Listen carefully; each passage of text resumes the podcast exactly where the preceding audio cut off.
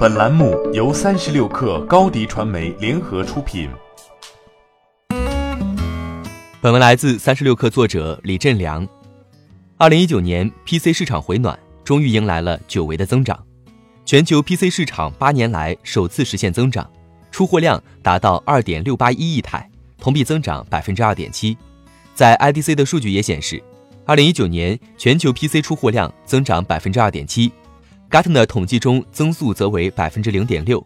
不同机构的统计口径略有出入，但有两点是共同的：第一，二零一九年 PC 全球出货量增长；其次，这部分增长主要集中在 Top 三的巨头，市场马太效应加剧。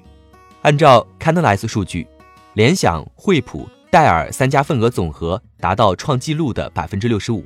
二零一九年，Top 三厂商的增量达到一千零三十点九万台，而全球 PC 市场的增量总共只有七百一十点九万台。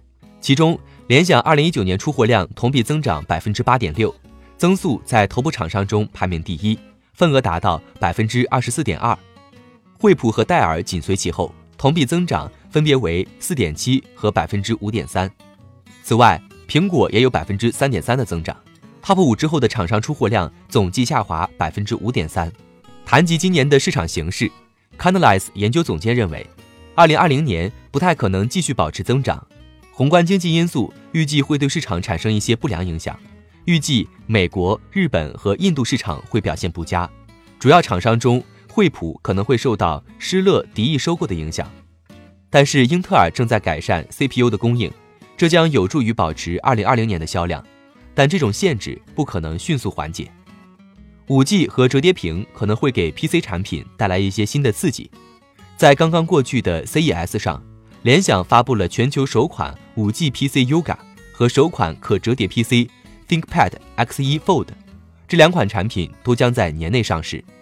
五 G 手机即将大规模推广，三星和华为的折叠手机也获得了初步成功，但在 PC 市场，这两种技术还在试验阶段。